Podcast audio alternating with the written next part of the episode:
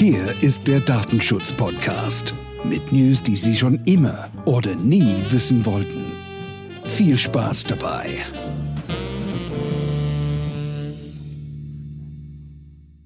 Hier ist wieder der Datenschutz-Podcast. Ähm, ja, ich hoffe, ihr habt alle einen wunderschönen Tag. Hier scheint gerade die Sonne auf meinen Büroschreibtisch und ich denke mir, machen wir mal wieder einen kleinen Podcast zu einem spannenden Thema. Diesmal bin ich ein bisschen abgetaucht in ähm, das Gesundheitswesen und äh, speziell heute hier geht es jetzt um das Thema Löschen im Gesundheitswesen. Ja, ähm, das Thema DSGVO, das wisst ihr ja alle da draußen. Ähm, Löschen ist ein großes und wichtiges Thema, aus meiner Sicht auch ein sinnvolles Thema weil die Daten, auf die ich nicht habe, auf die ich brauche, sowieso nicht aufzupassen. Also ich muss keine Kopfstände machen, ich muss sie nicht speichern und ich muss sie auch nicht sichern. Also damit ähm, alles gut. Die Vorgaben der DSGVO sind wahrscheinlich auch bekannt. Also ich muss Daten löschen, wenn der Zweck erfüllt ist, also wenn ich sie nicht mehr brauche wenn gegebenenfalls der Betroffene oder der Patient Löschung verlangt. Aber hier, Vorsicht Falle, auch wenn jemand das verlangt, dass die Daten gelöscht werden, muss ich trotzdem prüfen, ob ich das überhaupt darf. Dann haben wir natürlich die gesetzlichen Aufbewahrungsfristen. Da sind wir so beim, beim Steuerrecht von sechs bis zehn Jahre. Im Bereich Personal wird es dann ein bisschen, würde ich sagen, mal gruselig, weil hier haben wir Aufbewahrungsfristen, wer da tiefer absteigt von äh, zwei Wochen bis zehn Jahre. Und da würde ich auch mal sagen, viel Spaß beim Aussortieren. Jetzt habe ich mir das Thema Gesundheitswesen mal gepickt und habe versucht, mir mal eine Liste zu machen, welche juristischen Artikel, Paragraphen äh, man hier als äh, Teilnehmer, Arzt oder Ärztin, Praxisinhaber überhaupt ähm, beachten muss. Geht zunächst erstmal los. Ähm, also für die juristischen Interessierten kommt jetzt ein kleiner Jura-Block. Da sind wir im Artikel 17 DSGVO. Das ist hier das Recht auf Löschen. Das ist im Prinzip, ich muss löschen, wenn Zweck erfüllt ist. Wenn ich auch eine Einwilligung widerrufe, Klassiker ist hier der Newsletter. Dann, wenn wir in den 630f BGB schauen, da haben wir eine Aufbewahrungsfristen von, Frist von zehn Jahren nach Abschluss der Behandlung. Also wenn der Patient oder die Patient zehn Jahre nicht mehr da war, dann muss ich nach zehn Jahren löschen. Wenn wir einen Blick in die Röntgenverordnung werfen, da sind wir im 28er. Hier haben wir eine Aufzeichnungspflicht bei Röntgenbehandlungen, also das Thema Strahlentherapie bei 30 Jahren. Röntgenbilder und Röntgenuntersuchungen sind wir bei 10 Jahren. Aber hier ist noch nicht Ende der Fahnenstange. Wenn wir uns den 199 aus dem BGB picken, da haben wir eine Ausnahme bei äh, Gesundheitsverletzungen. Hier haben wir eine Höchstfrist, also klassische Arzthaftung von 30 Jahren. Spannend ist auch der, der 199 BGB, also Absatz 3a für die juristisch Interessierten. Das gleiche gilt auch im Erbfall. Also viel Spaß beim ähm, Speichern wir sind immer noch nicht am Ende. Dann haben wir noch das Transfusionsgesetz. Da haben wir je nachdem, was ähm, dort zugrunde liegt, äh, Normen von 15 Jahren, 20 Jahren und 30 Jahren. Last but not least, das ist, da habe ich dann mal aufgehört, tiefer zu recherchieren, sind wir bei der Berufsordnung für Ärzte. Da sind wir quasi im ähm, Paragraphen 10. Da gibt es eine allgemeine Dokumentationspflicht von 10 Jahren. So, was tun, sprach Zeus. Also man kann natürlich jetzt, äh, weiß ich nicht, ich glaube, eine ganze Stelle beschäftigen, um jedes auseinander zu dividieren und zu sagen, wann muss ich, also ein Preisschild dran zu hängen, wann muss ich löschen. Also wir haben hier ein klassisches Dilemma. Das Dilemma wird sogar noch ein bisschen größer, wenn ich zum Beispiel jetzt die 10-Jahresfrist äh, zugrunde lege und nach 15 oder 20 Jahren flattert mir ähm, als Arzt oder als Ärztin eine Schadensersatzklage ins Haus. Und ich muss mich dann gegebenenfalls auch juristisch wehren und es kommt zu einer ähm, Auseinandersetzung. Dann habe ich überhaupt keine Daten mehr. Also das kann auch ähm, innerhalb der 30 Jahre passieren, also auch nach 15 Jahren und äh, 20 Jahren, also bis zu 30 Jahren. Das ist die maximale Höchstfrist in der Arzthaftung. Und was tue ich, wenn ich keine Daten mehr habe? So, jetzt haben wir hier das klassische Dilemma, aber ich habe hier ein Statement der bayerischen Aufsichtsbehörden gefunden. Das würde ich quasi dann als Elfmetervorlage äh, zu, äh, heranziehen.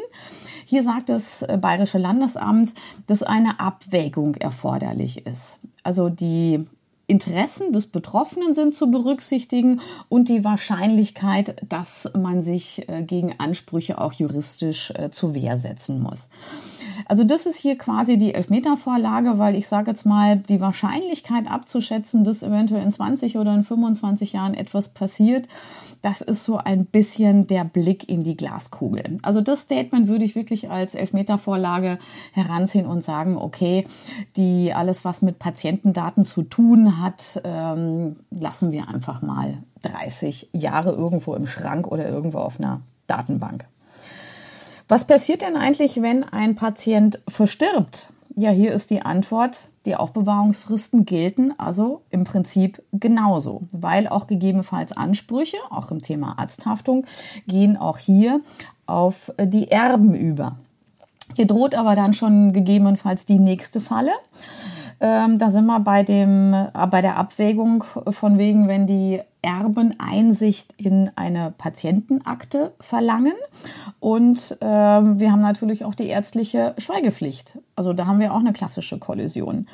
Also hier ist im Prinzip abzuwägen, was ist oder war der mutmaßliche Wille des Patienten. Wenn der Patient oder die Patientin klar geäußert hat, äh, ich möchte, dass keiner aus der Familie ähm, oder auch aus dem Freundesbekanntenkreis Informationen bekommt, dann ist es zu berücksichtigen. Da läuft dann gegebenenfalls auch eine Vorsorgevollmacht oder eine Einsicht der Erben in die Patientenakte auch ins Leere. Also hier haben wir auch den, ähm, für den, den es interessiert, das ist der 203 aus dem Strafgesetzbuch, sind wir bei Verletzung von Privatgeheimnissen. Also gegebenenfalls gilt hier auch die ärztliche Schweigepflicht an der Stelle, die auch Vorrang hat über einer Vorsorgevollmacht im Erbfall. Ja, jetzt stellt sich aber wirklich immer noch die Frage, was könnte ich wirklich noch brauchen, wenn wirklich so eine Schadensersatzklage oder irgendwas äh, ins Haus flattert. Wenn ich mir mal so die gesamte Patientendokumentation angucke, da haben wir ja Anamnesedaten, wir haben Befundinformationen, Labor, Untersuchungsbefunde aus, von EKGs, von Ultraschall, also alles, was das Herz begehrt. Dann haben wir auch ähm, eine Historie über die Medikamentenverortung. Dann könnte gegebenenfalls das Datum einer Untersuchung auch wichtig sein. Also hier würde ich mich jetzt schwer tun, herauszufiltern, welche Informationen brauche ich gegebenenfalls noch 30 Jahre oder welche nicht. Also hier würde ich wirklich sagen, praktischer Ansatz, keep it simple and stupid was geht, tun wird, kann getan werden und ansonsten lassen wir die Datenbank, wenn wir es digital haben, 30 ähm, Jahre irgendwo auf einem Speichermedium liegen, ähm, weil wir wissen ja nicht, was gegebenenfalls hier auch passiert. Was man machen kann, ich kann mir überlegen, ob ich nicht gegebenenfalls äh, Zettel, also Rezepte zum Beispiel, die ich eingescannt habe, ähm, ob ich die wirklich noch so brauche, also die klassische Zettelwirtschaft, ob ich die nicht vernichten kann. Hier gibt's auch diverse Listen, wann äh, die ganzen Dinge zu löschen sind. Hier zum Beispiel Rezepte nach dem Betäubungsmittelgesetz sind wir bei drei Jahren. Also hier kann man sich überlegen, also die Zettel, die noch irgendwo rumfliegen, die Befunde oder Rezepte, wenn ich die eingescannt habe, in der Patientenakte, ob ich die nicht einfach vernichten kann. Aber hier Nochmal der Tipp, auch das habe ich, glaube ich, in irgendeinem Podcast schon mal erwähnt. Wie gesagt, das Löschen und das Vernichten muss ich dann auch dokumentieren. Im Rahmen dieser Suche äh, bin ich auch noch mal für ein anderes nächstes Thema äh, gestoßen. Was passiert eigentlich, wenn eine mit den ähm, Informationen, wenn eine Praxis aufgelöst wird oder wenn es einen Nachfolger oder eine Nachfolgerin gibt? Also auch hier, das, ähm, die, das Thema geht eben dann auch auf den Nachfolger über. Das, der Nachfolger hat dann wirklich auch die Verpflichtung, die Daten ähm, aufzubewahren. Also das heißt, sämtliche Aufbewahrungsfristen und Schweigepflichten gehen aktuell dann auch über. Bei einer Gemeinschaftspraxis wird es noch ein bisschen komplizierter, weil in der Regel hat der Patient oder die Patientin mit allen Ärzten quasi einen Behandlungsvertrag. Das heißt, es geht hier um eine gemeinsame Dokumentation und Nutzung der Auf Unterlagen und auch hier eine gemeinsame Verantwortung, die gesetzlichen Aufbewahrungsfristen zu berücksichtigen. Wichtig ist, wenn äh, bei einer Praxisnachfolge, ähm, das heißt, nur wenn der Patient oder die Patientin einwilligt, darf man im Prinzip die, äh, die Akte wieder aus dem Schrank, aus der Schublade holen. Ansonsten müssen die äh, Daten, also die Akten, die Patientenakte vom Vorgänger oder der Vorgängerin irgendwo verschlossen im Schrank verbleiben. Nächste Thema ist dann wieder, wenn jemand, ein Arzt verstirbt, also eine Arzt oder eine Ärztin verstirbt, was machen wir dann mit dem ganzen, äh, mit den ganzen Unterlagen?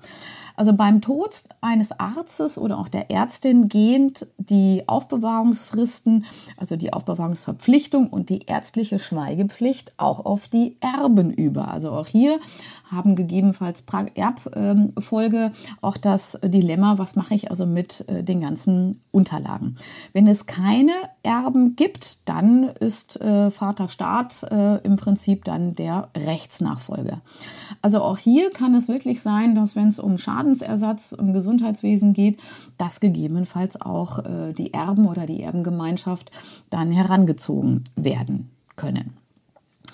Also ihr seht schon, ist ein breites Feld. Ich habe hier wirklich nur versucht, mal das Thema anzureißen und einen Überblick zu verschaffen. Also ähm, ich sage jetzt mal, der ein oder andere ähm, Jurist, der sich mit und Juristin, die sich mit Medizinrecht auskennen, stecken da viel, viel tiefer drin.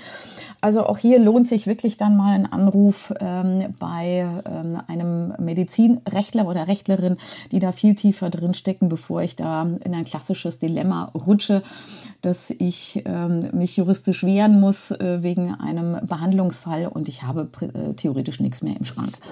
Aber auch hier, wer keinen Spaß hat, da eine Doktorarbeit draus zu machen, würde ich sagen, keep it simple und stupid. Im Zweifelsfall die Daten 30 Jahre aufbewahren auf einer Datenbank, Speichermedium oder auch im verschlossenen Schrank. Und das, was geht, äh, kann man dann tun. Ja, das war jetzt der kleine Ausflug zum Thema Löschen und äh, Aufbewahrungsfristen im Gesundheitswesen. Es bleibt ganz einfach kompliziert. Ja, dann wünsche ich viel Spaß und äh, ja, bis demnächst mal wieder. Ciao, Servus. Das war es mal wieder. Stay tuned for the next time mit der Datenschutz-Podcast.